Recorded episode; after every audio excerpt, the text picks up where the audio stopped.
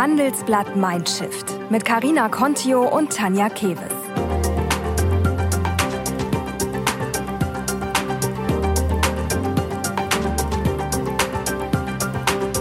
Und das hören Sie heute bei Handelsblatt Mindshift. Kerstin Hochmüllers Firma Marantec kennt eigentlich kaum jemand so richtig. Dabei ist vermutlich jeder schon mal mit einem Produkt des Mittelständlers aus Ostwestfalen in Berührung gekommen. Immer dann nämlich, wenn sich ein Garagentor oder eine Parkplatzschranke automatisch öffnet, steckt wahrscheinlich ein Antriebsmotor von Marantec dahinter. Marantec? Das ist die Kurzversion für Marienfelder Antriebstechnik, ein Ortsteil der Stadt Hasewinkel, wo die Firma 1989 gegründet wurde und ihren Hauptsitz hat. Ja, das klingt jetzt schon etwas abgelegen und einsam, aber dort hat zum Beispiel auch der Landmaschinenhersteller Klaas seinen Sitz, was Hasewinkel übrigens den offiziellen Namenszusatz Mähdrescherstadt eingebracht hat. Genau hier wagt Kerstin Hochmüller den Spagat zwischen westfälischer Beharrlichkeit und moderner Unternehmenskultur. Seit sie die Geschäftsführung 2015 von ihrem Mann und Firmengründer Michael Hörmann übernommen hat, krempelt sie das Traditionsunternehmen einfach mal auf links. Ihr Motto, das sie sich auch auf ihr LinkedIn-Profil geschrieben hat, Super sein ist wichtiger. Wo früher der Chef das Familienoberhaupt des Betriebes war, gibt es jetzt keine Hierarchien und keine Geheimnisse mehr. Hochmüller will den Hidden Champion zu einem Open Champion umformen.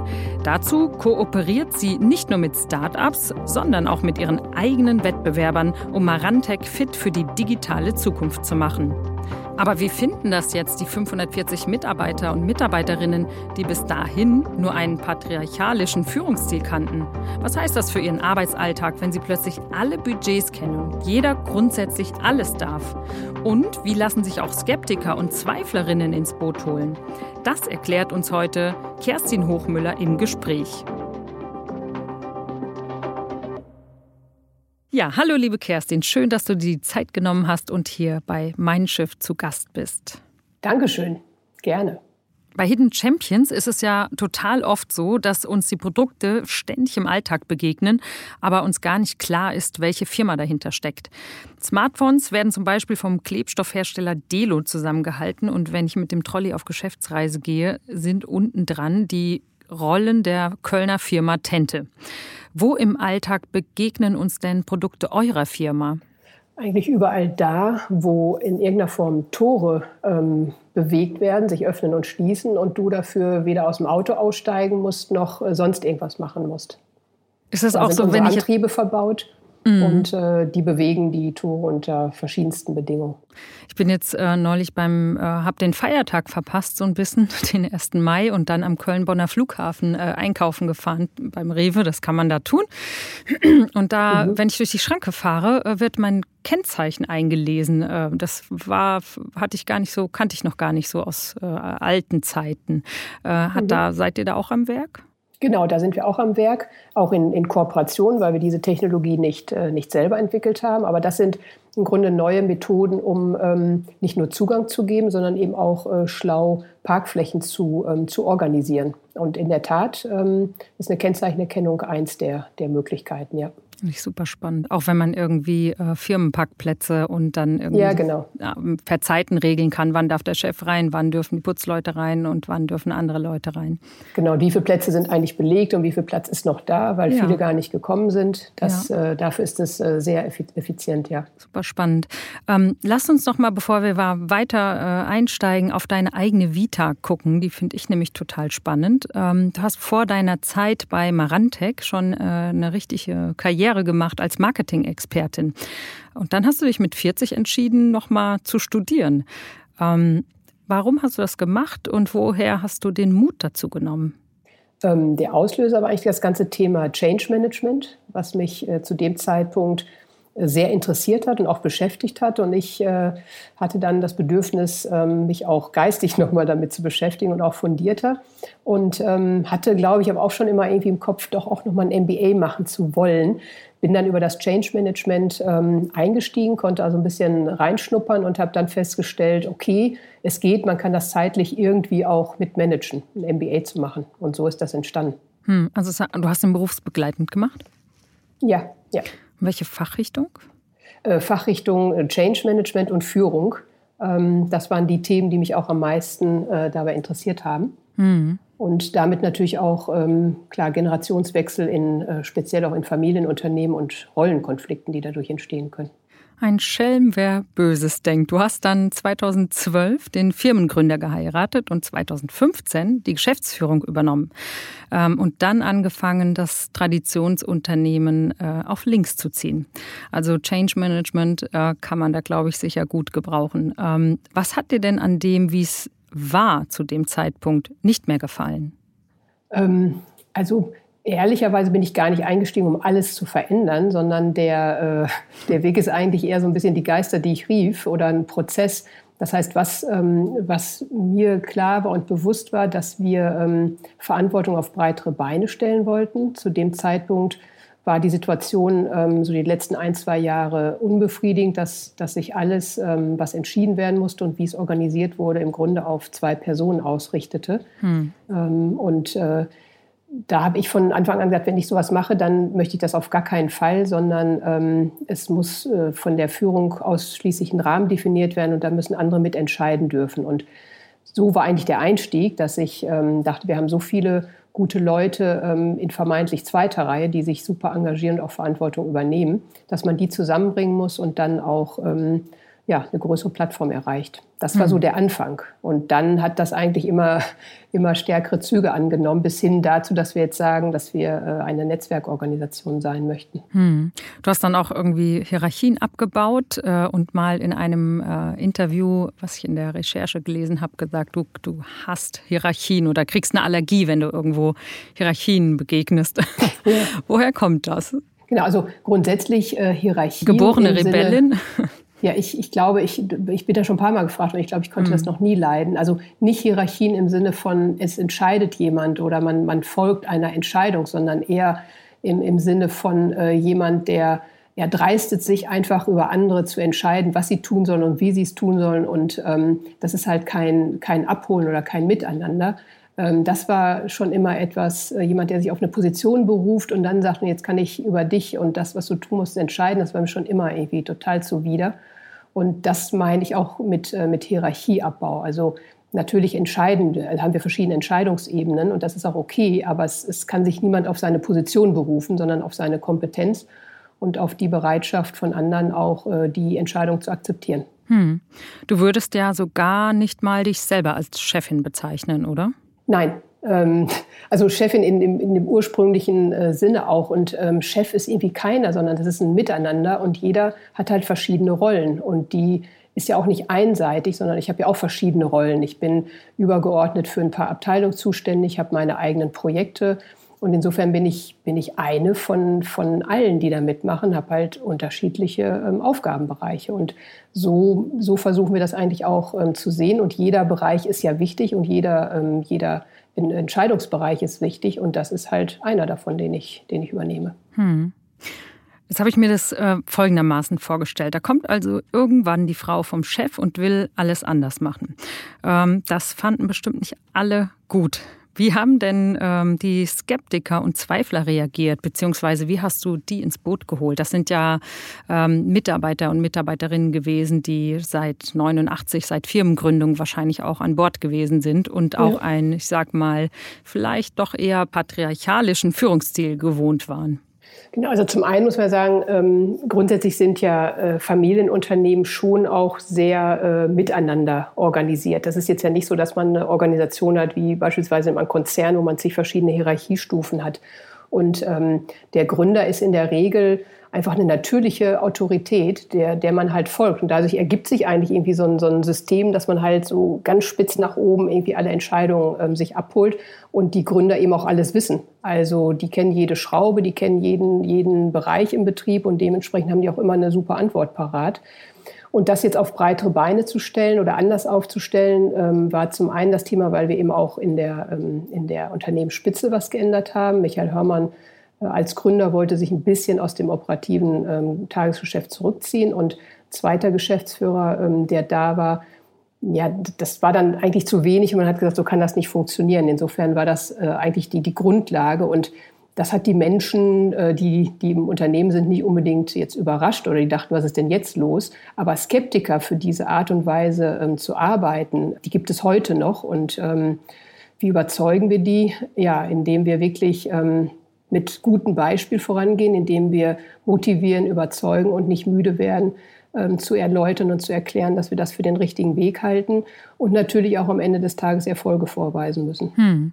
Ich denke mir immer, das trägt sich ja dann auch ein bisschen durch das Team. Also wenn man äh, ein Team von zehn Leuten hat und es sind irgendwie ist ein Zweifler dabei und der sieht dann aber, dass die anderen neun irgendwie da total Spaß dran haben, äh, die, die, wie die Arbeit jetzt neu organisiert ist, ähm, dann lässt er sich ja dann vielleicht auch doch äh, dadurch irgendwann überzeugen und mitreißen. Ne?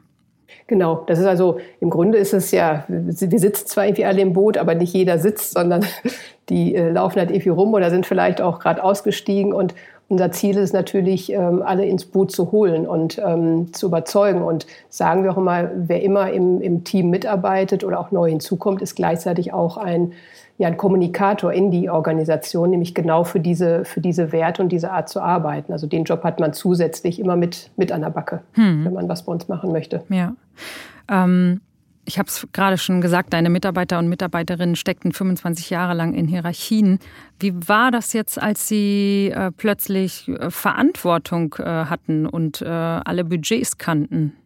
Ähm, also, sag mal so, die, die äh, die es schön fanden, äh, mehr Verantwortung ähm, haben zu können und auch entscheiden zu können. Also Verantwortung ist ja das eine, ähm, aber dann auch zu entscheiden ist ja noch mal was anderes. Und ähm, wenn man natürlich irgendwie mit mehreren zusammensitzt oder auch weiß, da ist ein Vorgesetzter, der am Ende äh, so eine Entscheidung trägt, ist es natürlich auch leichter, Meinung zu haben und mhm. auch irgendwie ähm, kluge Ratschläge zu haben. Aber dann dazu sitzen und sagen, jetzt darf ich übrigens auch entscheiden und ich mache das dann jetzt auch, war für diejenigen, die das ähm, einforderten und auch gerne machen wollten, ähm, überhaupt kein Problem. Und vor allen Dingen, äh, das gilt aber für alle, man muss sich keine Sorgen machen, dass jetzt alles aus dem Ruder läuft und dass ähm, das nicht sensibel mit, mit Kosten umgegangen wird und mit Transparenz, sondern immer dann, wenn sich Mitarbeiter auch nicht sicher waren, ob sie jetzt entscheiden dürfen oder ähm, ob es doch noch irgendwie was anderes gibt, dann fragen sie halt auch. Und so nähert man sich auch immer an, dieses, diese Freiheit und dieses Verantwortung, diesen Verantwortungsbereich auch immer ein bisschen weiter auszudehnen. Ähm, also insofern sind, sind die, die es gut fanden, hatten kein Problem. Aber es sind natürlich auch noch einige Mitarbeiter da, die das, ähm, die so weiterarbeiten wie vorher. Und ähm, wir lassen, wir, wir finden das gerade okay und das soll sich auch jeder wohlfühlen. Aber unser Ziel ist es natürlich schon, dass äh, Verantwortlichkeit in allen Bereichen übernommen wird. Hm. Ja, es ist natürlich auch immer mit, äh, sage ich mal, New Work-Methoden. Äh, ja. Das ist für viele passt es total gut. Auch das Thema Homeoffice und andere äh, kommen da nicht so gut mit klar. Ähm, aber ich finde es eigentlich ganz gut, wenn eine, eine, Firma, eine Organisation eigentlich so für jeden das Plätzchen hat und wenn man als äh, Führungskraft dann irgendwie guckt, äh, ja, wenn man sagt, es gibt so diesen Spruch, die Stärken stärken und die Schwächen schwächen. Mhm. Ähm, und dann, ähm, ja, wenn die Mischung passt, hat man eigentlich das perfekte Team. Ähm, hast du denn, würdest du sagen, dass die Entscheidungen dadurch besser geworden sind auch? Ähm, ja, ich finde, ähm, Entscheidungen werden besser, weil sie einfach ähm, vielfältiger geworden sind. Also was die, was die Meinung auch angeht ähm, dass man einfach äh, viel, viel breiter diskutiert, mhm. dass, ähm, dass man dadurch auch viel mehr Ideen bekommt. Und insofern, ja, finde ich, sind die Entscheidungen ähm, besser geworden. Das, das andere ist aber auch, ich bin ja zum Beispiel als Nicht-Ingenieur kann ich auch gar nicht die Entscheidung treffen, die, ähm, die vorher ein Michael Hörmann treffen konnte, weil der einfach selber Ingenieur ist und Dinge wusste. Insofern sind wir ja als, als die, die nachfolgenden Geheim, also sowieso auf andere äh, Methoden angewiesen, aber äh, allein dieser Austausch und ähm, äh, Gedanken zu äußern, Ideen zu äußern, ähm, führt meiner Meinung nach auf jeden Fall zu, ähm, zu besseren Entscheidungen. Und auf der anderen Seite öffnet es dann auch gleichzeitig wieder Möglichkeiten, ähm, weitere Dinge anzudenken und zu machen. Also es, ist, äh, es lohnt sich auf jeden Fall in diese Diskussion zu gehen. Nach einer kurzen Unterbrechung geht es gleich weiter. Bleiben Sie dran. Sie leben Fairness, Kultur und Werte? Zeigen Sie Ihr Engagement als Arbeitgeber und werden Sie Teil der Fair Company Initiative. Mit der Fair Company Initiative zeichnet das Handelsblatt Unternehmen aus, die insbesondere Berufseinsteigern und Young Professionals ein faires, attraktives Arbeitsumfeld bieten. Zu den entscheidenden Werten gehören unter anderem das Engagement für Mitarbeitende, Diversity und Chancengleichheit, Nachhaltigkeit und gesellschaftliche Verantwortung. Erfahren Sie jetzt mehr unter faircompany.de. Hm. Du hast gerade gesagt, der Michael Hörmann hat sich da zurückgezogen. Ähm, ist er denn noch irgendwie äh, involviert? Also unterhaltet ihr euch über wesentliche Veränderungen oder größere Entscheidungen oder so? Oder sagt er, ach, ich will jetzt auch mal ein bisschen meine Ruhe haben? Nee, also der ist komplett äh, involviert. Das eine ist, hm. wir ähm, äh, im, im, Team nutzen ihn natürlich als Sparingspartner, um uns auch ähm, ja, abzudaten und äh, Meinung einzuholen und auch von den Erfahrungen natürlich zu partizipieren. Und auf der anderen Seite, ähm, sagen wir mal, jetzt macht er halt das, was er besonders gerne macht, nämlich entwickeln und Ideen einbringen.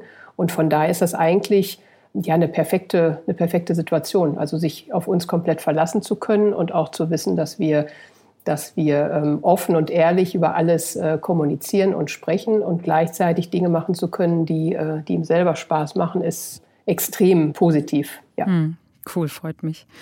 Nochmal zur, zur Transparenz bei dem Thema Kosten. Äh, ich bekenne das von anderen Unternehmen, dass man dann auch äh, in Sachen Gehälter ja. Transparenz hat. Äh, Gibt es das bei euch auch?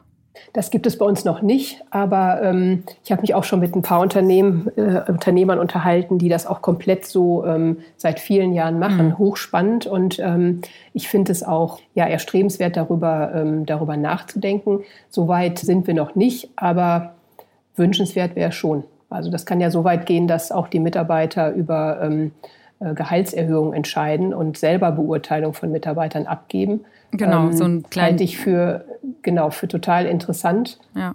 Da, da sind wir aber noch nicht. Also da äh, ja. brauchen wir, glaube ich, noch einen Moment, aber mit Sicherheit äh, ich fände das auch für mich selber als, als Mitarbeiterin irgendwie spannend, dass man dann nicht nur sagt, irgendwie, okay, jetzt bin ich hier wieder zwei Jahre gesessen, jetzt will ich aber irgendwie 500 äh, mehr netto raushaben, ja. sondern ja. in dem System macht man es ja das dann so, dass das Team das insgesamt entscheidet und man auch ja, gegenüber genau. seinen Kollegen erklären muss, warum finde ich jetzt, äh, habe ich das und das geleistet und äh, diese 500 Euro mehr verdient. Und das finde ich äh, sehr, sehr cool, weil man da sich selbst auch nochmal in Frage stellt äh, und auch sich vielleicht anders entwickelt in der Zukunft. Ja, und der Punkt ist, man redet über Leistung und nicht über, Aha, genau. was ja häufig auch gesagt wird, na ja, jetzt ähm, habe ich zwei, drei Jahre keine Gehaltserhöhung bekommen, ist ja auch alles teurer geworden. Also es werden ja teilweise dann ganz andere ähm, Argumente genutzt, als wenn ich wirklich komplett über die Leistung komme und auch sage, okay, ich muss dem standhalten, dass ein anderer das beurteilt, ob ich mehr geleistet habe als mhm. letztes Jahr oder im Vergleich zu das ist an sich ähm, ist das äh, eine sehr, sehr gute Sache. Und ich glaube, es führt am Ende möglicherweise auch zu mehr Gerechtigkeit, wenn, wenn das äh, Kollegen untereinander machen, als wenn man, wenn man das als Vorgesetzter tut. Hm, Finde ich auch, ja. ja? Ähm, du sagst deine Mitarbeiter, äh, für die gilt, jeder darf grundsätzlich alles. Aber was dürfen nicht alle grundsätzlich? Äh, sich nicht an Regeln oder Werte halten darf keiner. Das heißt, ähm, das, was wir möchten, dieses ein positives Menschenbild, das wertschätzende Miteinander, zuhören, Meinung einfordern, entscheiden lassen, wenn es jemand möchte und sich entwickeln lassen, wenn, wenn jemand äh, morgen etwas anderes machen möchte. Das sind Sachen, die, ähm, die, die fordern wir ein und da, da kann man auch nicht drum rumkommen. Und ansonsten ähm, ja, ist letztlich alles erlaubt. Also wenn uns jemand ähm, sagt, er möchte nicht mehr ins Büro kommen oder er möchte äh, zu den und den Uhrzeiten arbeiten, er möchte mehr oder weniger arbeiten, er möchte was anderes ausprobieren, das ist für uns alles, ähm, alles super okay, weil das halt auch der Ansatz ist, solange jemand darüber nachdenkt und sich Gedanken macht und etwas, etwas einfordert, ist die Motivation, etwas zu tun, auch deutlich größer, als wenn, ähm, wenn das nicht passiert oder wir das tun. Hm. Zieh ich doch glatt mal eine Frage vor, weil das klingt jetzt ja nach der idealen, nach dem idealen Arbeitgeber, äh, weil ich gedacht habe, so Hasewinkel ist ja nicht unbedingt der Nabel der Welt, doch. schon auch eine, für den Mittelstand eine wichtige Stadt, die ja. die die Mähdrescher Stadt, genau, Klaas ist auch dort, also es ist eine ja. sehr sehr spannende ähm, Ecke. Ich habe, äh, glaube ich, vor zwei Jahren dort ein Triathlon gemacht und kenne auch ein paar Ecken und Büsche und mhm. Schwimmer. ja. Wie ist das mit dem Nachwuchs? Also bekommt ihr viele Bewerbungen? Geht ihr in die Hochschulen in Bielefeld, Gütersloh? Ähm, müsst ihr da ähm, ja, Arbeit leisten oder kriegt ihr schon so genug Bewerbungen? Nein, wir, wir müssen natürlich Arbeit leisten und das, äh, das wollen wir auch, weil zum einen muss man auch sagen, äh, wir denken ja, unsere Produkte ähm, sind weltberühmt und äh, sie kennt jeder, aber das ist jetzt ja nicht unbedingt bei, bei ähm, Studenten oder Leuten, die Ausbildung machen wollen. Da muss man ja schon auch ähm, bekannt werden und was tun. Das versuchen wir auch, beziehungsweise das machen wir über ähm, einmal die mediale ähm, Welt, über Social Media und darüber, dass wir ähm, uns stark vernetzen. Wir sind auch in Hochschulen unterwegs, indem wir auch Projekte anbieten für, für Studenten, Bachelorarbeiten oder Projektarbeiten, Praktika. Wir sind da für, ähm, für alles offen. Was wir, ähm, was wir feststellen und sagen müssen, einmal aufgrund des Netzwerkes, was mittlerweile ähm, sehr interessant schon ist und auch aufgrund der äh, medialen Arbeit, die wir für den, den Bereich auch tun, einfach zu sagen, bei uns kann man sich entwickeln, wie man das möchte. Führt auch dazu, dass wir ähm, in, im, im, Moment noch genügend Interessenten bekommen. Und ähm, ich eigentlich das Gefühl habe, dass wir das sicherlich noch deutlich äh, besser optimieren können. Und dann mache ich mir da weniger Sorgen, weil ich glaube einfach, dass es viele Menschen gibt, die, ähm, die genauso arbeiten wollen und dass wir gerade im Mittelstand durchaus da schon echt jetzt ein paar Schritte gemacht haben, die es uns ähm, leicht machen, da sehr, sehr flexibel auf Bedürfnisse einzugehen. Hm. Ich finde das Spannende im äh, Mittelstand, äh, wenn man da einen mittelständischen Arbeitgeber hat, ist ja, ähm, dass man da sich äh, nicht verstecken kann. Also das ja auch gut ist für äh, wirklich für die Arbeit und wenn man sich weiterentwickeln ist. So in einem Riesenkonzern wie bei BMW äh, läuft man nicht unbedingt dem Chef äh, dreimal am Tag am Büro vorbei und genau. so. Insofern genau. sind das ganz, ganz gute ähm, Entwicklungen, um sich da irgendwie als auch für den Beruf einzusteigen, finde ich. Ja, ich glaube auch, dass eigentlich sind die Strukturen, die die Mittelstand und Familienunternehmen haben, eigentlich prädestiniert und auch super geeignet für viele der, der jungen Leute, die anfangen zu arbeiten und was sie sich von ihrer Arbeit wünschen. Hm. Man muss es eben auch nur kommunizieren und äh, entsprechend natürlich auch einhalten. Das ist hm. äh, immer ganz entscheidend. Ja. Ähm, sprechen wir über eure Zukunftsstrategie. Du arbeitest ja, äh, hast vorhin schon mal, glaube ich, durchklingen lassen, gerne und erfolgreich mit Startups zusammen. Was mich daran interessiert, ist nicht, warum du das machst oder so, das ich, mhm. kannst du ruhig auch mal in einem Halbsatz erwähnen, aber ähm, wenn man das zum ersten Mal macht, welche Sorgen oder Ängste hattest du dabei? Also ich denke jetzt so, der klassische Mittelständler erscheint mir da ja nicht ganz so risikofreudig, also eher westfälisch beharrlich und dann ähm, kommt da auf einmal so ein Start-up äh, mit ins Boot und ähm, ja, was, was hat man da so für Gedanken? Die größten Sorgen sind äh, sicherlich, da haben wir auch äh, lange drüber diskutiert, bekommen die das eigentlich hin? Hm. Das sind ja häufig dann kleine, äh, kleine Teams. Man kann nicht sagen, werden die morgen noch existieren oder schaffen die das gar nicht? Sind die eigentlich äh, ausreichend finanziert? Klappt deren Strategie? Also das ist schon eine Sorge. Bekommen die das hin? Verstehen die wirklich, worum es jetzt hier geht in der Zusammenarbeit? Wo es dann ähm, ja häufig von, von einer Entwicklung, die Startups angestoßen äh, haben, auf einmal in konkrete Produkte muss. Und dann stehen da Zeiten hinter, dann stehen da äh, fixierte Kosten hinter und Pläne hinter. Hm. Ähm, darüber macht man sich äh, Sorgen. Und vor allen Dingen, was ist, wenn Sie, wenn Sie morgen keine Lust mehr haben oder wenn Sie äh, morgen nicht mehr finanziert sind? Äh, was muss man denn dann tun? Hm. Ähm, das sind sicherlich ja, Gedanken und Sorgen, die man sich, äh, die man sich macht, die wir uns auch gemacht haben und haben dann aber trotzdem entschieden, dass wir das Risiko eingehen, weil zum einen kann überall irgendwas passieren und ja, das, äh, das ist aber sicherlich ein Schritt, der, äh, wo ich auch stark nachvollziehen kann, wenn, wenn äh, manche Unternehmen auch Regeln aufstellen und sagen, bei uns muss ein Startup so und so alt sein, so und so, so und so gut finanziert sein, bevor wir überhaupt mit denen äh, solche Produkte erarbeiten. Kann ich, ja. kann ich nachvollziehen. Man kann aber auch, wenn man darum weiß, eben auch mit den, mit den Gründern auch sprechen und gucken, wie, wie sichert man eigentlich ab, wenn, wenn irgendwas passiert. Muss aber deutlich mehr äh, bereit sein, auch von sich dann was zu geben und zu unterstützen, als man das ähm, äh, mit, in der Zusammenarbeit nicht, mit Nicht-Startups machen muss. Hm. Also ein gutes Commitment braucht es da. Absolut, ja. Wenn man's, kann man es so unter einen Nenner kurz bringen, was macht eine gute Zusammenarbeit von Mittelstand und Startups aus? Das Wichtige ist, man muss es wollen. Also viele sagen immer, das ist ja, ja super, was so Startups machen. Wir wollen irgendwie ähm, die Technologie haben oder ähm, irgendwie daran partizipieren. Ich glaube, eine gute Zusammenarbeit funktioniert, wenn man sich wirklich respektvoll ähm, begegnet, dass man also die Stärken von Startups ähm, erkennt oder anerkennt, was dann gleichzeitig auch bedeutet, dass man seine eigenen Schwächen sieht, weil sonst ähm, bewerte ich natürlich die Zusammenarbeit mit Startups auch gar nicht in, in dem Sinne, wie, wie wir das jetzt tun. Und ähm, das Wichtigste ist, glaube ich, aber auch Respekt zu haben und nicht ähm, zu glauben, dass man als Mittelständler mit einer Historie dann so ein Startup, was irgendwie erst zwei, drei Jahre auf dem Markt ist, dann irgendwie in vielen Dingen so weit voraus ist, weil man das natürlich alles schon irgendwie durch hat, sondern sie wirklich als Unternehmer auch ähm, wahrzunehmen. Und ich glaube, dann funktioniert das auch. Hm. Magst du verraten, was ihr als eure Schwächen äh, herausgearbeitet habt? Ja, ähm, die größte Schwäche ist sicherlich, dass man äh, verlernt, richtig krass zu reflektieren.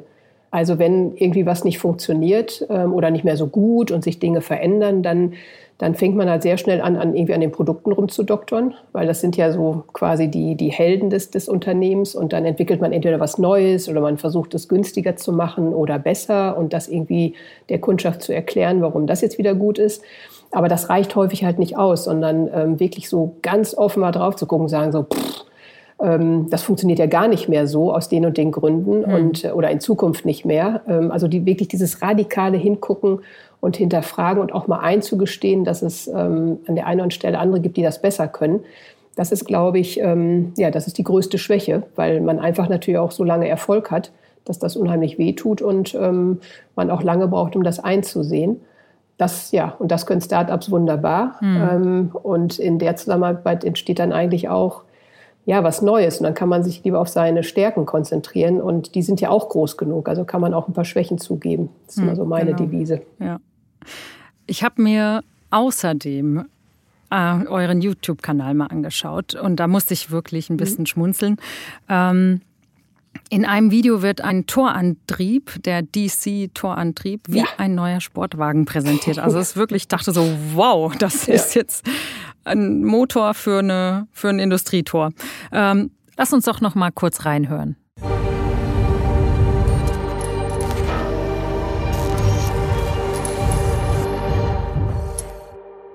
Wir stellen vor den VTA. Auf, auf, auf einem anderen Video gibt es ein Unboxing-Video. Also so richtig, wie man das so Social Media mäßig, die Regeln eigentlich alle ganz gut eingehalten. Naja, ich meine, es ist ja auch kein Wunder, du bist Marketing-Expertin im Haus. Also das sieht man schon, dass da, äh, dass da Können auch dahinter steckt. Ähm, was ich allerdings vermisse in den Beiträgen, das sind Ingenieurinnen und Maschinenbauerinnen mhm. und Entwicklerinnen. Ähm, wo sind die? Wo stecken die? Und wie sieht es da aus beim Thema Diversity? In der Zukunft bei euch?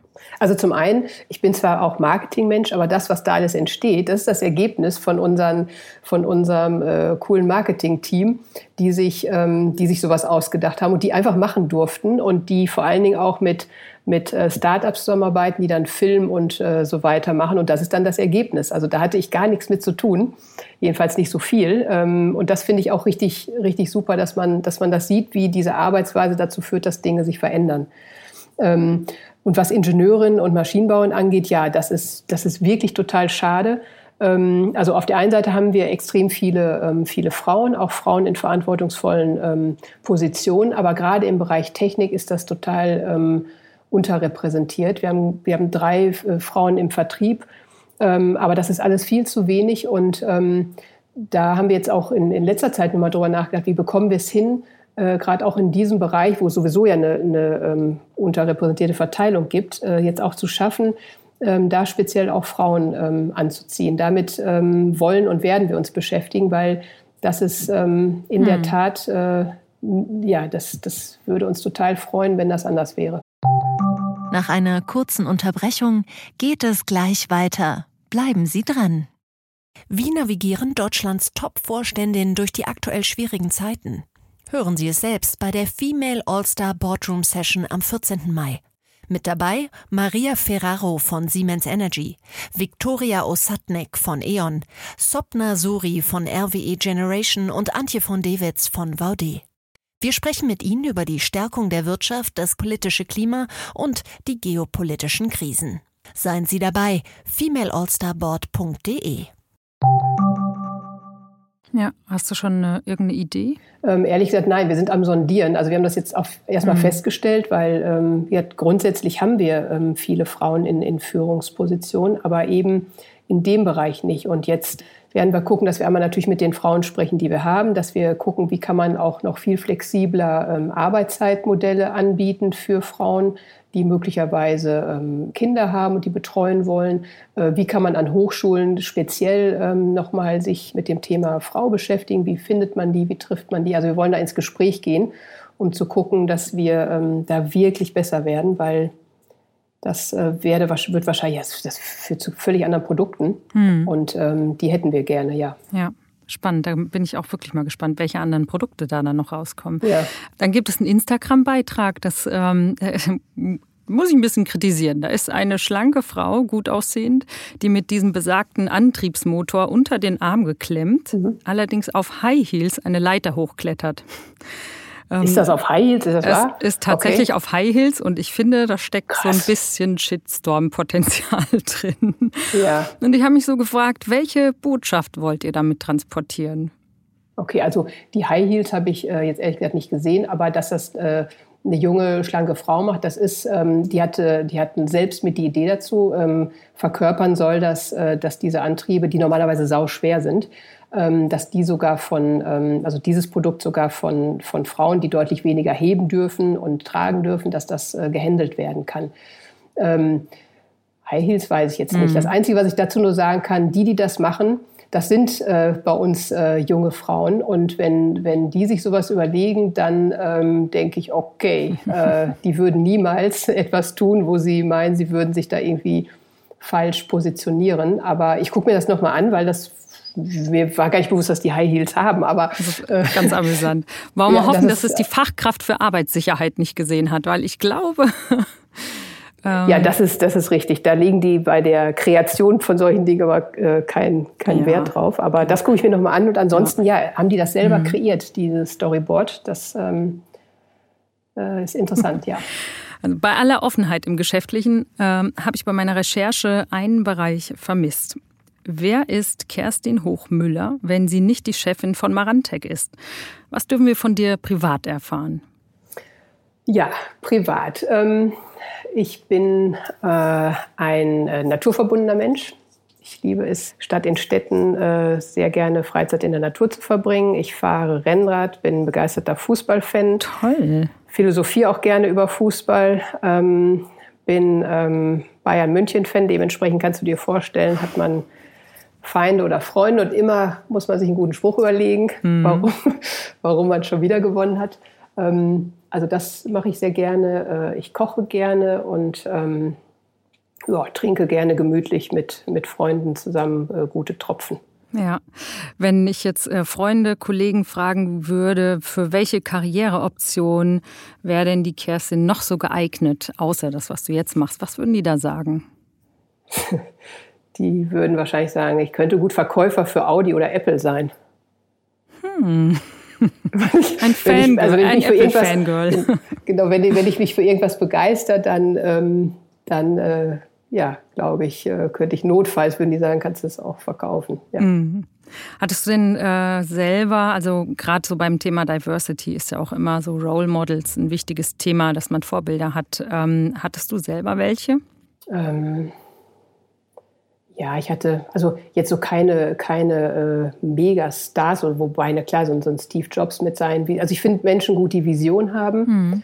und ähm, die diese Vision ähm, auch wirklich leben und umsetzen und ähm, sich extrem dafür einsetzen, um sie Realität werden zu lassen. Das, das bewundere ich wirklich und ähm, das begeistert mich auch.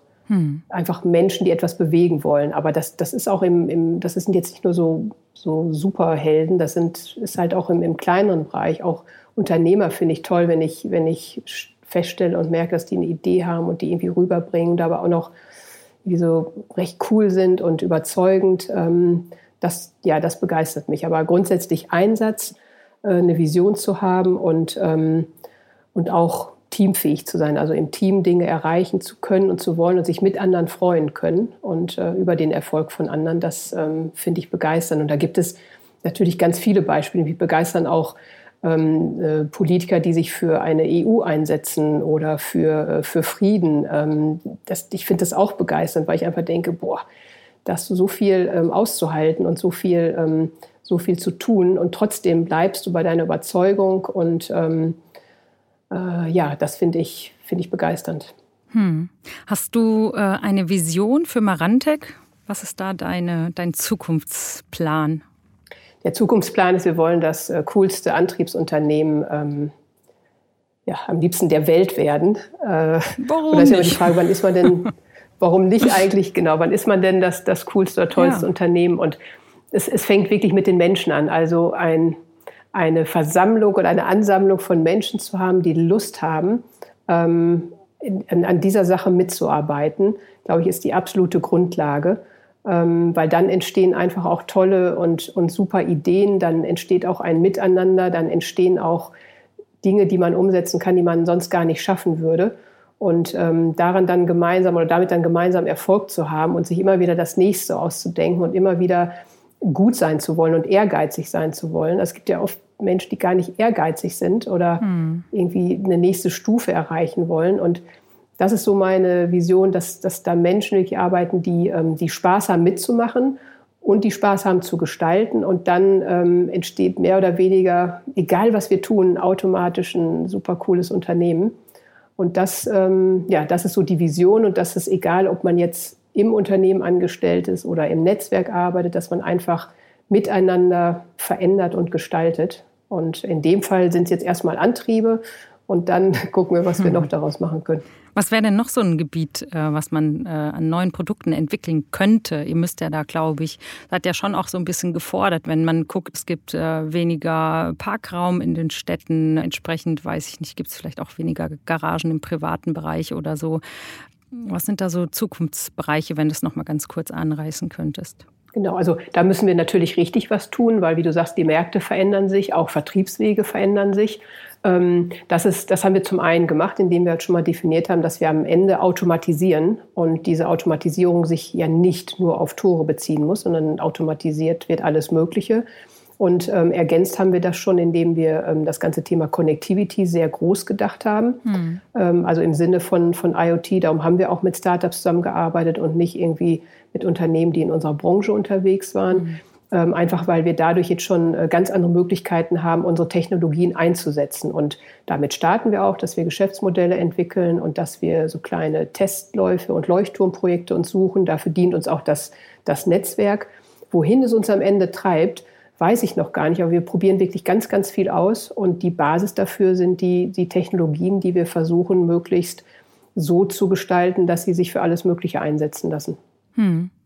Wenn ich, ich kann es mir gerade nicht noch nicht so ganz gut vorstellen, wenn vielleicht irgendwie so ein Produkt, ne, also so eine Anwendungslösung, die mir im Alltag begegnen würde, zum Beispiel.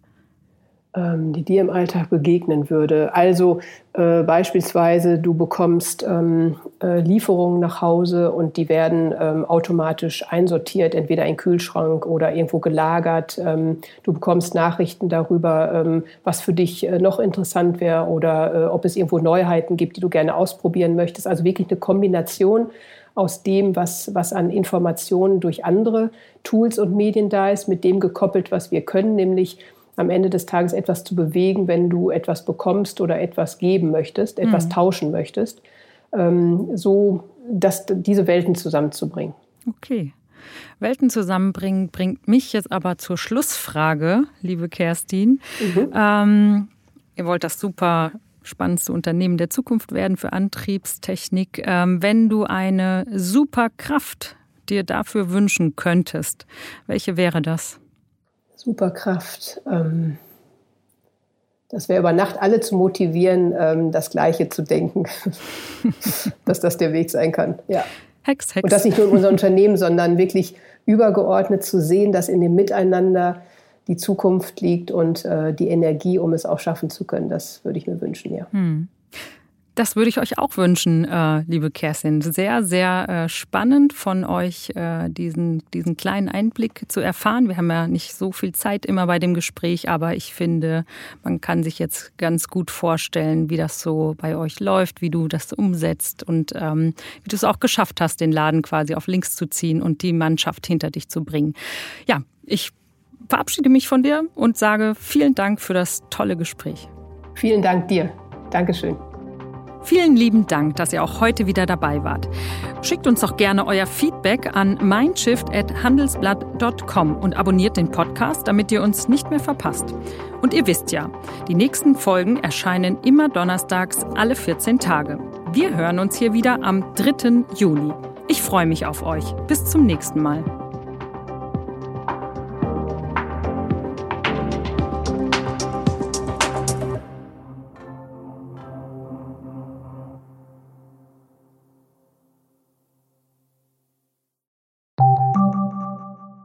Bist du auf der Suche nach Inspiration und Netzwerkmöglichkeiten?